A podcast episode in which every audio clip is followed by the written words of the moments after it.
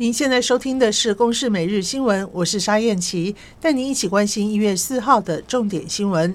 指挥中心昨天晚间公布一例本土确诊案例，是一名在机场的停车场担任清洁人员的本国籍四十多岁女性。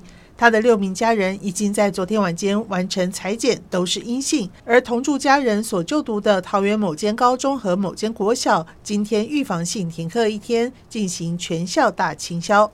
桃园卫生局疾管科科长叶杰莹说：“目前我们接获呃相关的一个通报之后，我们即刻展开相关的医疗作业，也进行接触者的裁剪以及框列居家隔离的作业。那同住家人的呃六位呢，我们也已经呃紧急的做裁剪。那目前呃家人六位裁剪都是阴性。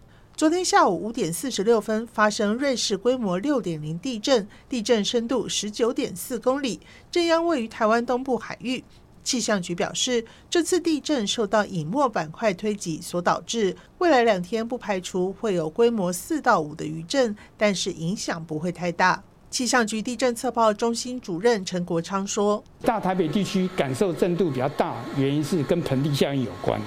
嗯，就说台北，嗯，理论上。”台北，嗯，它有放大一点的，就是它的震度有放大。我们是不排除啊，在三天内有规模四到五的余震。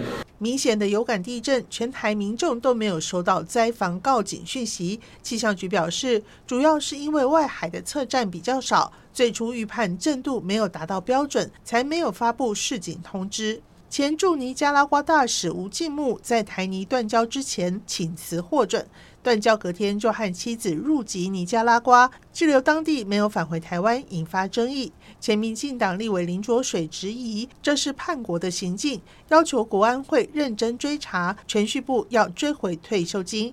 林卓水说：“有骨气的外交官在这这样自己的国家被侮辱的情况之下。”你去接受他们的荣耀，这是应该的吗？如果越退，当然就要停；如果一次的话，我认为也要追。